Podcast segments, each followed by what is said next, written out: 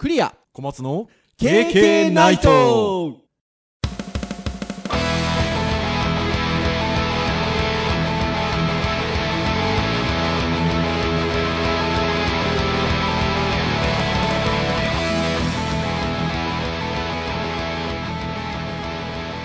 ケーケーナイト。はい、ということで、第204回の配信となります。お届けをいたしますのはクリアと、はい小松です。どうぞよろしくお願いいたします。はいよろしくお願いします。はーい、ということで、世の中的には、まさにお盆真っ只中ということで、はい。小松先生どうなんですか？あの、会社的には、一応、連休というかお休みなんですか？そうですね。なんか今年はなんか毎年あの毎年去年初でしたけど去年はそれぞれみんななんか8月中に3日間取りなさい。僕1日しかなかったですけど、うんうん取りなさいって言われてではい。今年は固定で外にあの派遣してる人以外はうん。あの会社の人は基本的に13、14、15お休みで、で12がたまたまあれですね海の日の振り返りで。そうですね。で16日は有識級奨励日なので一応ここの9日お休みな感じです今ちょうどそれを言おうとしたんですけど、はニュースになってましたよ、この間。今年のお盆休みは最大で9連休ということで、土曜日から始まって、次の土日までということで、土日月火水木金土日ということで、ね、9日間。羨む9日間お休みですがまあ大学のお仕事はしてますよまあね、ありますからね。はい。はいそれで言うと、えっと、私なんかは、まあ、普通に休みの日、休みの日は休みというか、お盆休み的なものがないので、暦の分の休みを取るっていうぐらいの感じでございますので、なんとですよ、今、大学授業もう終わってるんですけど、一応。はいね、僕ら今、採点とかね、そうですねいろいろありますね。はい ところで言うと、いろいろね私、あの、その、皆さんが世の中最大9連休だっていう時に、言う時に、福岡、東京3往復しますよ。ああ予定の兼ね合い上ねできるサラリーマンっぽい。まあいろいろちょっと、意外と大学の先生、授業がない時に忙しかったりもするみたいなね、ところでございますけれども。そんなお盆に、これ直接リアルタイムに聞いてくださってる方がいるんでしょうか はい。てなところでございますけれども、そんな今回の配信会でございますが、はい。えー、ターン的には、教育会ということで、最近の教育会は、僕らは盛り上がってますよね。うんそうですね。盛り上がってる部分もありますしはい。昔のやつを聞き直すとメラメラとまたちょっと頑張んなきゃいけないなと思ったりしますけどね。てなところもあったりするというところでございますが、私たちターンといわゆる言っているものがありまして、教育会、ウェブ会、ハードガジェット会みたいなところで回してるんですけど、バシッとしたなんかテーマがあるときは、もうそれをポンと話すんですけど、ないときは一応編集会議なんかもしながら、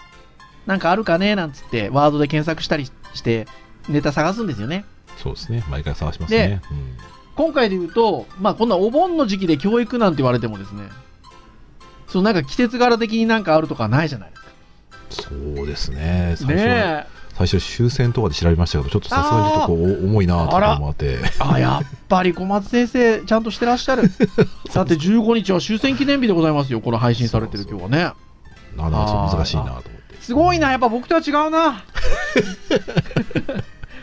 だけど、小松先生、さらに検索してくださったんですけど、このポッドキャストが、まあ、いわばラジオということで、はいラジオ、教育とかで検索したんでしょ？とかなんか見てましたねいろいろと なんかないかなっつってねそしたらなんかいいページがあったんですよね。そうですねなんかこうこれ面白いページがね。話せたら面白いなってなそうはい、そしてそれを僕共有していただいたら、あ、この、これは面白いと。今日は、そのページ参照しながら、KK なりに思うところを話そうかということで、なりました。じゃあはい、な何のページかと言いますと、えっ、と、ライフハッカーさんっていうページがあるんですけど、そこの、えっと、これは書評ですかね？そうですね我々本読んでないけど本の書評に乗っかろうと思ってますねそう。新入社員にラジオ DJ 研修小さなガス会社の世界最先端な社員教育というはい。記事がございまして、この記事自体は2019年8月9日ということで、今月の上旬に配信されている記事というところでございますよ。例によって今日紹介するこのページの URL は KK の公式サイトにリンクも設定をさせていただきますが、えーライフハッカーとか、えー今言ったような新入社員、ラジオ DJ 研修ぐらいのキーワードで検索していただくと出てくるんではなかろうかと思いますので、ぜひ参照していただきながら聞いていただければというところでございますよ。ということで、早速お話を始めてまいりたいと思うんですが、これ、面白い会社さんですね。うん、このね、書評に出てくる会社さんなんですけど、ただこれやっぱ本僕もちょっと買って読みたいなと思ってるんですけど、うん福島の小さなガス会社がやっていた世界最先端の社員教育というですね、うん。タイトルがまたキャッチーなタ感じイトルのなんですね。本なんですよね。はい。そうそうそうそうそう。で、まあ、福島市内を中心に LP ガス、灯油、重油などを提供しているアポロガスという会社さんがあって、そこの会長さんうん、会長さんですね。はい。が著者であるとうんいうことなんですけど、まあ、グループ全体含めて社員70人くらいと、地方の小さな会社ですということではあるようなんですが、ところがこの会社にここ数年、全国各地のさまざまな企業から見学の依頼が殺到ですよ。で、なんでそんな風に殺到してるのかっていうと、2011年から取り組んでいる新入社員向けの研修、新人研修がすごい話題を呼んでると。うん。で、小松先生、ほら、このキーワードで言うと、2011年、あと、あ。えー福島、はいはいはいはいはいはい。地震ね、そうですね、震災起きた年の新入社ですね。からの新入社員研修ということで、ん。なんかどうなんでしょうね、その震災みたいなこともあるのかもしれないですね、うん。根底に。ちょっとこの後あの話をしていくんですけど、うん。なんかね、僕ら編集会議をした上で、今これ話し始めてるので、そのキーワードがちょっと、あって思うことありますよね。そうですね、多分あったんじゃないですかね、これね。ねえ。と思うんですけど、えーまあちょっと内容からいきましょうかね。はいまあこの会社が実施しているその2011 2011年から実施している新人研修が一風変わっていると。で、まあ大体どうなんでしょう、新入社員研修って業務研修ですかね。なんかほら、例えば電話の取り方から始まり、ああ、ビジネスマナーとかね。ねで、業種によったその必要なもの。例えばほら、私もともと流通業とか小売りで最初就職したので、大学卒業して。そしたらレジ打ちとかね、おー。研修っていうと、新人研修っていうと。あとは、あれですよ、ほら、新物、贈答品とかの、えっとははははいわゆる包装、ああ、きちっとね、四角い箱に合わせて、ね包装をするとか。か、まあ挨拶もそうですけど、お辞儀とかね。そんなんですよ。お辞儀の角度が3パターンぐらいあったりとか、うん。どっちの手を上に重ねるとかね。うーん。会社によっていろいろあるらしいんですけど、僕が勤めた会社は、右手を上に重ねて、何かあった時にすぐ利き手が出せるようにっていう、ああ、なるほど。だったりとか、なんかそんな、いわゆるやっぱ業務研修じゃないですか。うん。多分ね。あ、あ、でもありましたよ。その流通とかなんで、あのほら、昔ながらの昭和な感じの、社訓言って大声出すみたいなのありましたけど、ありましたけど、まあ、いわゆる業務研修ですよね、多分ね。まあ、ここはいわゆる業務研修はほとんどないと。で、ね、この記事のタイトルにもあった通り、えー新入社員は週に1回、地元の FM 局でラジオ DJ を担当してもらったり、会社主催のイベント等でスタッフとして働いてもらったり、まあ、これはありそうですけどね。でも、この内容がちょっと違うんですよね。この会社主催のイベント等でスタッフとして働くってイメージするスタッフとしての働き方とはちょっと違うんですよね。うん。この後話しますが。あとは地元の大学、小学校、幼稚園等で講師役を務めてもらったりっていう。とにかくいろんな経験、体験をしてもらうと。で、そのことによって若い彼らに自分で考え行動するという習慣を徹底的に身につけてほしいからですと。これはすごく納得できますよね。その目,、目的、目的が。そうですね。やっぱ自分で考えて行動してもらいたいじゃないですか。そうですね。うんね。確かに業務系の研修だと、やっぱりこう先輩がやってる通りだったりとか習ったりであったりとか、うん。えーやっぱりそこから外れないように頑張るみたいなそう、オペレーションをただ覚えるってことが中心になっちゃいますよね。そうですねなんだけど、やっぱりね、いろんなことが起こりうりますから、お仕事をしていく上っていうのは。ということで言うと、その何か起こった時に自分で考えどう行動していくかっていうことがやっぱり短期的にも中期的にも長期的にもやっぱ大事は大事かなっていうところで。そうですねやっぱ,、うんやっぱりそこでなぜだったりとか今自分はどう行動すべきだったりとかで自分の行動によって周りがどうなってしまうのかっていう想像力だったりとか、うんなかなかこうね会社の中で会社の部署内のチームの中で守られた雰囲気でやるのって、うんまあ、なかなかこう与えられても難しい気はしますけどこういうところはうん割と具体的に自分でね主体的に能動的になんか動きやすい環境なのかもしれないですね。うんですよね。で、じゃあなんでそんなことをするのかっていう根底にあるのは、世界が急激に変化している中、会社を存続させ、雇用を守っていくためには、変化対応能力のある人を作っていけばいいのではないかっていう考え方からそうしていると。ほほほほこれもなかなかでかい話ですね。で、やっぱりこの世界が急激に変化するっていうキーワードがやっぱ大事なのかなと思っていて、で、さっき、あーって思ったんですよ、やっぱ。うんうん2011年っていうとね、思いもよらないやっぱ震災みたいなことが起こるわけですよ、やっぱり。そうですね。その世の中的なところで言うと。で何が起こるかやっぱ分かんないじゃないですか。そのそういう自然的な環境ってこともありますし、そうじゃない通常の業務の中においてもそうですし、なんかね、考え方もそうですし、何が起こるか分からないってなった時に、どうしていける人を作ったらいいのかっていうことで言うと、やっぱね、変化に対応できる能力のある人を生み出していくっていう。うんだから震災って結構大きかったんじゃないのかなって今ちょっと思いましたけどね。うん、そうですね311以降やっぱりあの瞬間に今まで持ってた固定観念が崩されたところ結構たくさんありますから。ね、うんん、大きかったんじゃないですかねねえ。というところかなっていうふうに思います。だから福島であって2011年っていうキーワードっていうのがあーってさっきね、取り始めながら話しながら2人であーって言ったのは意外とそこはやっぱ大きいんじゃなかろうかっていうところなんですけど、じゃあ具体的に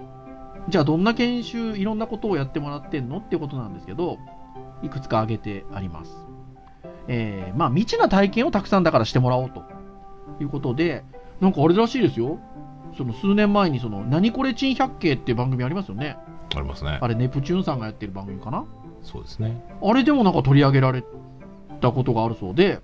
その取り上げられたのがえっとラジオ DJ 研修 えー新入社員が、えー入社2週目から、2週間目から、自分の名前のついた冠ラジオですよ。そうですねすごいを持つと。で、まあ当然ね、ラジオ、自分の名前が関してあります番組をやるよってなったら、どうするのって考えなきゃいけないですよね。ね何話そうかだったりとかそう構成組み立てようとか考えますようねん。で、そこにはね、ある程度のセオリーがあるのかもしれないですけど、じゃあセオリー通り言われたことをやるっていうことだけではやっぱ成り立たないですよね。自分の言葉でやっぱ喋らないといけないので、じゃあ自分が何を話せるだろうとか、ね、考えますから、いやー、自分自身で考え行動する訓練にはなるだろうなと思いますね。そうですねそして、うん多分僕だったら多分ひたすら他の人の聞きますよね。インプットをめちゃめちゃしようと思いますね。その中で自分ができる面白いことなんだろうかなとか10分の中でできること。実際自分で10分喋ったらどれくらいほど喋れるのか多分未知の世界だと思う。今僕らやってるから分かりますけどそう。その感覚って言われるとねややってやってたから分かるところもありますからね、で僕らは本当にまさにこれ自体がラジオのようなものなのでポッドキャスト自体が。それで言うとまあ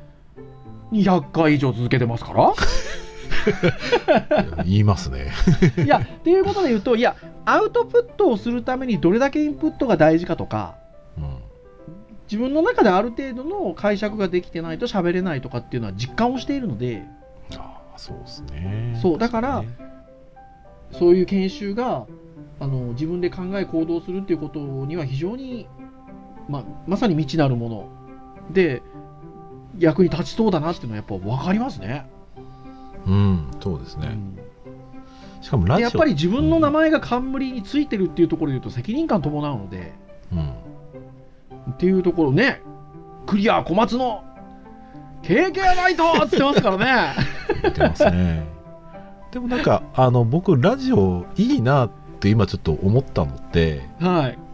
新人研修にもいいなって思うのって、あの、はい顔が出ないじゃないですか。はい。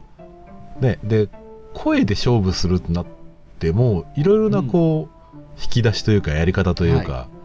考えられるので、はい。もう非常になんか自分の実験的なことがいろんなことがだ考えられて面白いなと思いますよね。うん、そう。未知なることにねあのこの記事の中でも書いてあるとは思うんですけど未知なることにやっぱチャレンジをすることってやっぱりストレスが関わりますよね、うん。まあ、とてもこうしんどいっていうこともありますよもちろんそのいろいろ考え方があってこれはもう僕の思いだけで話すんですけど駅前でね立たされて 大声で自己紹介しながらちょっとあのね道行く人に名刺交換で自己紹介させてもらっていいですかみたいな的なノリの研修もあるわけじゃないですかなんかね、ゾッとしますけどね。ね そうそうねあのそれをして未知なるものとも、まあ、別に言えなくはないんですけどこれまで経験してない経験であの殻を破るっていうことだったりとかっていうことで言えばなんか一見一聴すると同じようなことにも聞こえがちなんですけどポジティブ？目的がちゃんと腹落ちしやすいというんでしょうか。ねラジオ自分の冠番組を持ってラジオをやりますっていうことに対しては意味が見出せそう？うん、そうですね。ちょっと難しいんですけどそれが今言ったような駅前でうんぬんはちょっとなんかやっぱね なんかネガティブな要素がやっぱ大きい気がするんですよね。あの、ネガティブというか、やっぱりこう、内包しているものが、多分期待しているものがきっと得られるんでしょうけど、ただ失うものも結構大きそうそうそうそうそうね。ね。ああやささすが小松先生うまいことおっしゃる、うん、多分ね、理不尽なことに対するこう怒りだったりとかね、うん。あのこうなんでこんなことしなきゃいけないんだとか、すごく恥ずかしい気持ちを、うん。そのなかなか自分のこう行動に対してなんでこんなことしなきゃいけないんだみたいな風うん。にやっぱ考えやすいようなものにやっぱ直結しちゃうのは、なんかプラスの面よりもマイナスの面の方が大きそうな感じします大きそうですよね。うん。だから未知なるものにで少し多少しストレスやしんどいっていう状況がある中でそれを解決していくっていうのはもう当然必要なんですけど成長のためにはやっぱりそこの手段として例えばこういうラジオ DJ みたいなのを選ぶっていうところがやっぱお上手だなっていう、うん。そうですね、うん。うん、思いますよね。っていうところで言うと、他にもありまして、さっきのほら、社内のイベントですよ。社内のイベントのスタッフをやったりっていうのは、あ、もう新人研修としてはありそう。って、それだけ聞くとするんですけど、なんと、えっと、ここのその社内イベントの新研修っていうのが、毎年秋にお客様感謝祭っていうのをやってるんですって。そこで、着ぐるみを着てお客様を迎えると。これでもあれですよね内定後だからおそらくまだ会社員になる前の前なんですね。秋だのからね。会社の体験でやるとですよねはい。で、まあ、あの、着ぐるみを着せさ着させられることになるとは社員新入社員も予想してなかったはずっていうところなんですけど、そうですね初体験でしょうね、ね、そういった、例えば、顔も見えないわけですよね、要は着ぐるみってなった時に。ああまあそうですね。はい、ね、で、その中でお客様をお迎えするっていう時に、じゃあ、この顔の表情も見えない。中で、どう例えば立ち振る舞えばお客様をお迎えすることになるのかっていうのは結構考えますよね。そうですね。どう見られてるかとかすごくこう想像しますねね。しますし、じゃあそのお迎えをするっていうのは口に出したり、表情を出せばやりやすいですけど、着ぐるみってそれがないので、じゃあこの、いわゆるアクションアクションでそれぞれをどうするのかっていうのを考えたりっていうのは、あやっぱまた考える要素があるなっていう。そうですね。そしてうん。子供らが来た時にどう対応するとか、ね、そうそうとか。身振り身振り手振りとかで面白さ可愛さみたいなものをねうん。やったりとかサービス的なことをどうすればいいかとかねいろいろ考えますよねうん。選び方が上手だなっていうふうに思うんですよね。まあそれ以外の例えば地元の大学小学校幼稚園の講師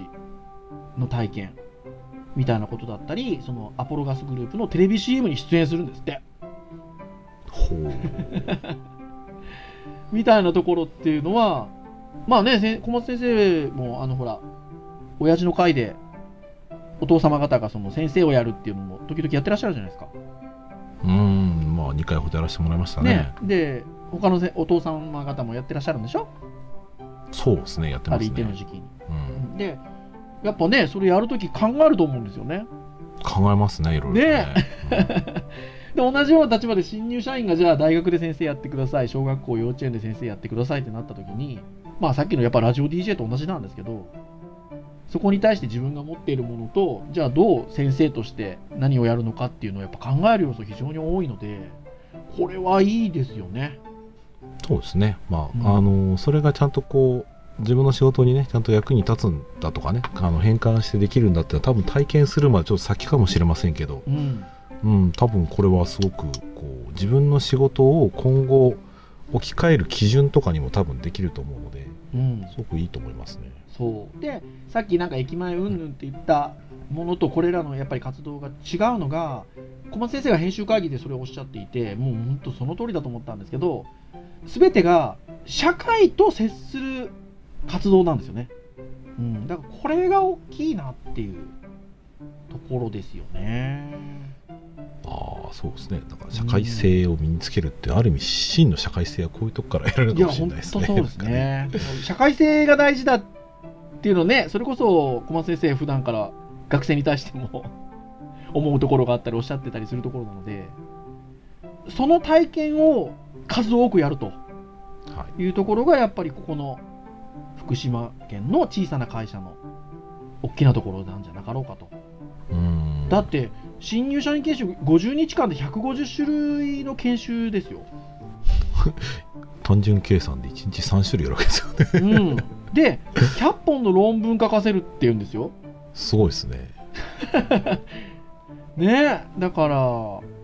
やっぱりそこでしょうね。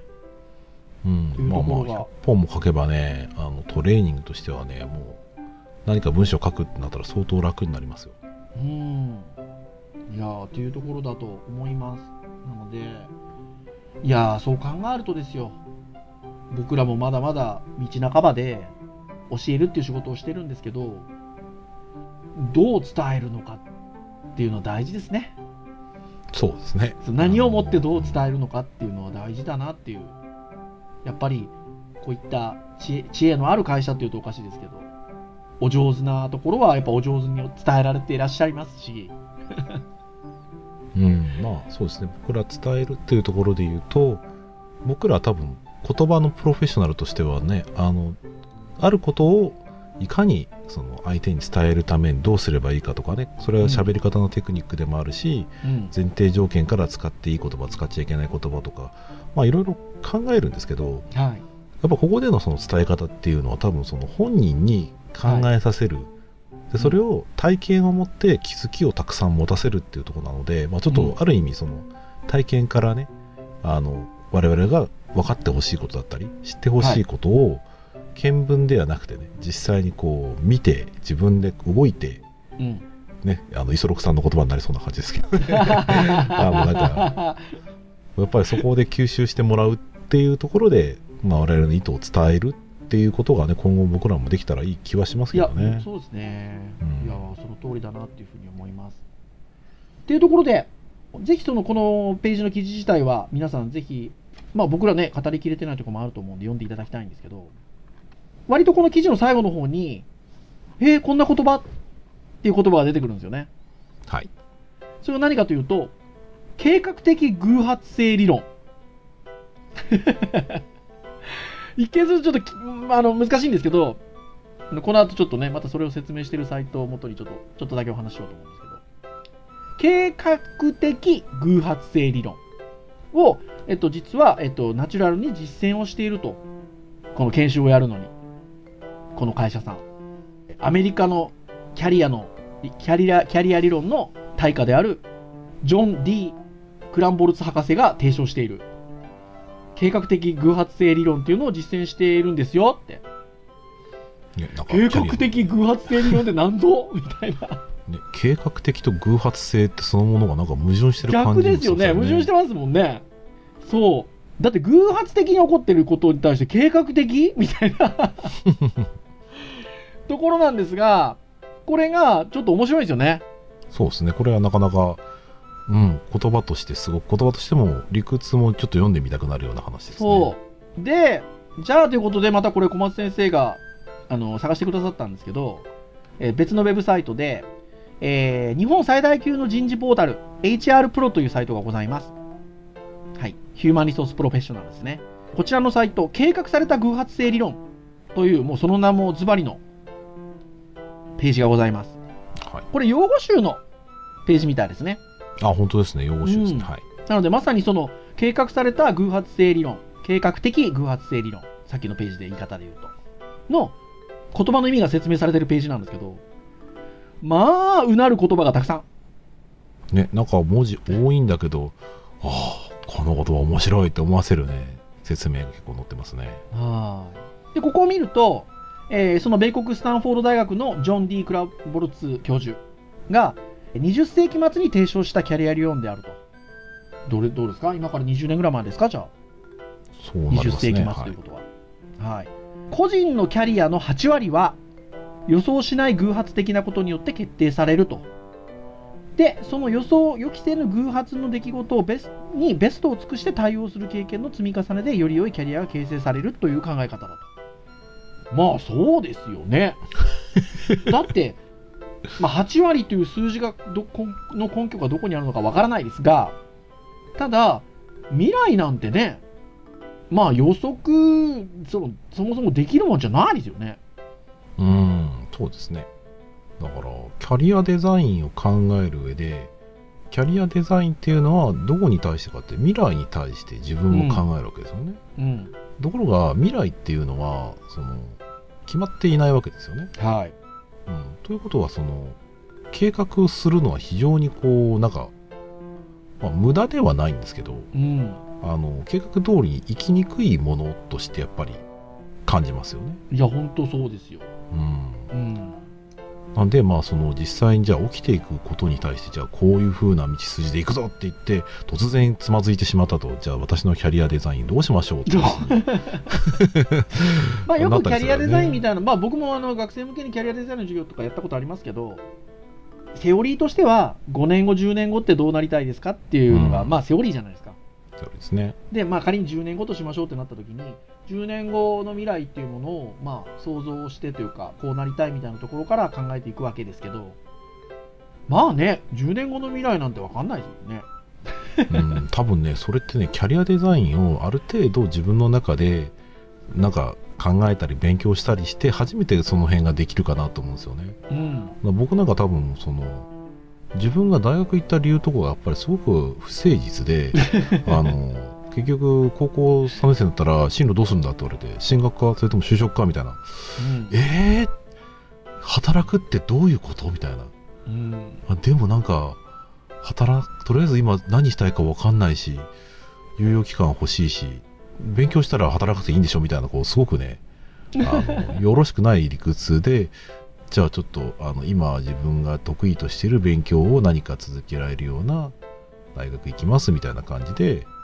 まあ、進学してで大学4年生になったら4年生になったらね同じことが繰り返されるわけですよ。そう。どうする？就就職どうする？どういうふうなところに入る？え？就職？働くってどういうこと？また同じことが繰り返されてるわけですよ。ねえだしその、まあ、まさに小松先生もそうだし僕もそうかもしれないですけどいわゆる今の言葉でいうパラレルキャリアの持ち主じゃないですか、まあ、小松先生なんかは割とはっきりそうで、えっと、クリエイターというか開発者としての側面もありますしはい。先生先生っていう仕事もあるわけじゃないですかまあまあまあ、そうですね。ねはい。でそうなった時にまあ僕もよく配信で言ってますし小松先生も配信で言ってますけど僕らは別に先生に最初からなりたくてなってないじゃないですかそうですね。そう、そうなりますね。はい。ね、だから先生という目標に向かってやっていくぞって言って、えっと、キャリアを積んできてるタイプの人間ではないので、そもそもね。ってなった時に、そのなんかね、若い時に10年後先生になりますって言って目指しているたわけじゃないっていう。生をやるっていうことが何かねそれぞれ僕もそうですし小松先生もそうでしょうけど何かその自分として目指したいものがあって、まあ、はっきりは言いませんけどあのそれを叶える一つの形が先生ででそこに至至ってるっていうことですもんね。多分ね。あそうあの前ありたいいことやりたいことみたいな話をだいぶ前にしたことがあって僕がすごい長いこと話したことがあるんですけど。そうですね。そのはっきりした先生になりますっていうのが目的足りえない場合もありえるなと思っていてそう思った時にじゃあこの先の10年って考えた時になんか具体的なこれでありたいみたいなことっていうのがない場合もありますよね、うん。もしくはうん。なんかこういう目標を立てたってなった時もこのね激動の社会ですから社会の仕組みが変わるかもしれないですしさっきのような大きな地震が来るかもしれないですしわかんないじゃないですか そうですね。となんか難しくなってくるよねっていうところで、えっと、このいわゆる計画された偶発性理論計画的偶発性理論っていうところで言うと今の現代っていうのがもう変化のスピードが非常に速いと。将来何が起きるか誰にも見通せない時代であると。昔みたいなね終身雇用である程度決まった形でっていうのがあればね見通しが立つんですけど、まあ、そんな時代でもないのでそうするともうキャリアをあらかじめ計画してその計画通りに進むっていうのはもう本当に現実的ではないと。キャリアゴールを一つに固定してもそれが将来も素晴らしいゴールであるとは限らないと。そうなった時には他にもあったはずの可能性を失うことになってしまうよと。もうなんか言葉の一つ一つが もうその通りという感じですよね。そうですね、うんここで書いてあって僕がもういろいろうなってはいるんですけどはやっぱこうやっぱ分からないことを前提にするだったりとかね、いうん。えーやっぱりそのこの教授がね言ってることとしてそのうん好奇心を持って新しい学習機会を模索する、うん。失敗に屈せずせずに努力し続ける。うん。新しい機会が必ず実現することを楽観的に捉える、これ楽観的に捉えるってね、はい。そうで考え方を行動を、まあ、フレキシブルに考えて結果を不確実でもリスクを取って行動することを挙げている。でそうえっと、考えや行動をフレキシブルに変え変えですね。変え変える。はい、変更ですね,、そうね。僕自身は割とこう、考え方としてどちらかっていうとキャリアをあんまり考えてこないで生きてきたんですよ、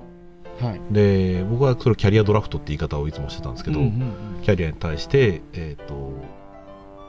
なんだろうな自分が必要とされたところに面白そうな仕事が来てそこにあったら掴むみたいな感じでうんうん。やってきましたと、うん。でそこで良くなかったところで言うと、うん。やっぱりその自分がその一人で仕事してるっていう風な感覚がずっと続いたのは良くなくてうん。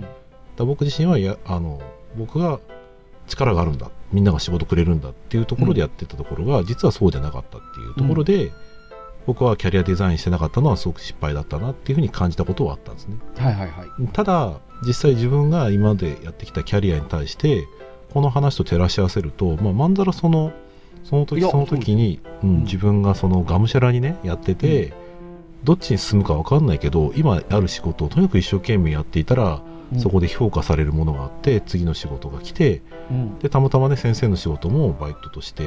アシスタントやってたらすごく面白い。自分にとって気づきがあって、うん。得られるものもお金も入ると。うん。これこれ以上のものないなと思いつつ、うん。じゃああのやらせてもらえるんだったらやらせてもらおうっていうので、うん。まあ、逆に今に至っちゃってるわけですよ。はい。その時はね僕も確かにその昔から先生になろうとは思ってなかったしはい。あのただ、まあ、この形で慣れたっていうのがすごくラッキーだったしでもラッキーだけど、その時に自分が何もしてなかったら絶対なれなかったわけなので、はい。そうですね。そうそう考えるとキャリアの考え方って確かにその先々をね見据えて行動するっていうのは一つ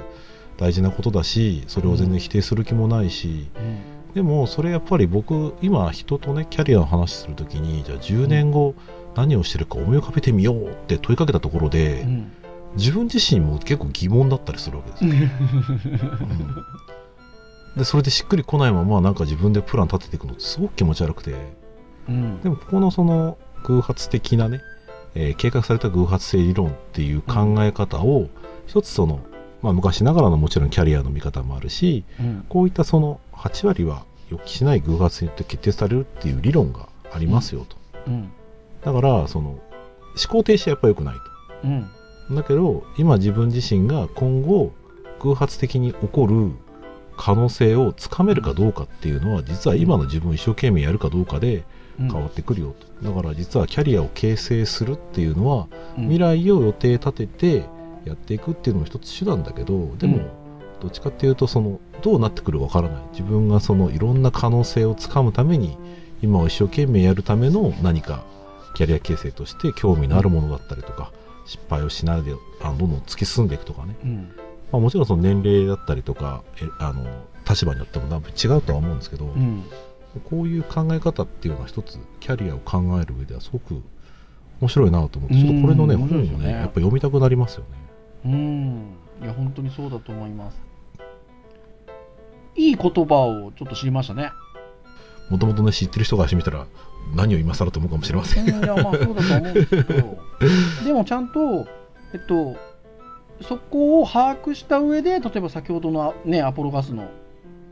研修なんかっていうのは行われてるっていうところで言うと、考え方だったり、言葉だったりを認識するタイミングっていうのはやっぱ人それぞれなんで、知ったところで、じゃあそこをどう考えていくのかっていうのはやっぱ大事ですし、まあいろんなことにつながっていきそうですねこの考え方はね。あのーそういうふうに思うのであれば、まあ、さっきねさちょっとちょっと話した話でもあるんですけどじゃあ、ね、僕らが教えていくっていうことをしていく中であのそこをじゃあどう生み出していくのかっていうこともありますよね。学生にその今僕らが教えるべきものに対してどうその変化に対応して自分たちで考えていく力を身につけさせるためには、僕らががどうするべきなのかっていうのはやっぱり指導していく上で考えないといけないところだろうなっていうのはありますよね。そうですね。うん。っていうところかなというふうに思いますよ。ぜひあの皆さん今日あの2つサイト紹介してお話をしてきたんですけどまだいくつかあるんですよね。この計画された偶発性理論とかあの計画的偶発性理論と検索していただくとうんあのー結構語ってあるページがあるので、ぜひね、ご覧いただきたいですね。そうですね。うん。この考え方は結構ね刺さる人には刺さるんじゃないかなとう思うんで。ん、と思いますので、ぜひご覧になられてみてください。はい。はい。ということで、以上といたしましょうかね。はい。KK ナイトは毎週木曜日に配信をいたしております。えー公式サイトアクセスをしていただけますと、プレイヤーがございますので、そこで直接、えー聞いていただくこともできます。ただ、iTunes ストアなどの購読登録サービスで登録をしていただけますと、えー配信されたタイミングでご自身の端末に自動的にダウンロードされますので、お好きなタイミングなどで聞いていただけるというところでございますので、私のように皿洗いをしながら聞いたりとかね、できちゃったりするわけでございますよ。はい。そして、えーリスナーの方からよく伺うのはね、通勤中に聞いてますとかね、車のカーステから鳴らして聞いてますとかね、素敵。いろいろでございますよ。職場で流してますとかね、やめてくれ、あ、まあそこまで言わないですけどね。あったりしますが、まあでも、あの、すごくそういう形で、あの、皆さんの生活の中に、あの、溶け込んでるようなお話を聞くと、非常に嬉しく、あの、思っておりますので、はい、いろんな形で見ていただけるとありがたいなと思っているところでございます。はい。はい。それでは以上といたしましょうかね。お届けをいたしましたのはフリーアート。はい。小松でした。それでは次回205回の配信でお会いいたしましょう。皆さん、さようなら。さようなら。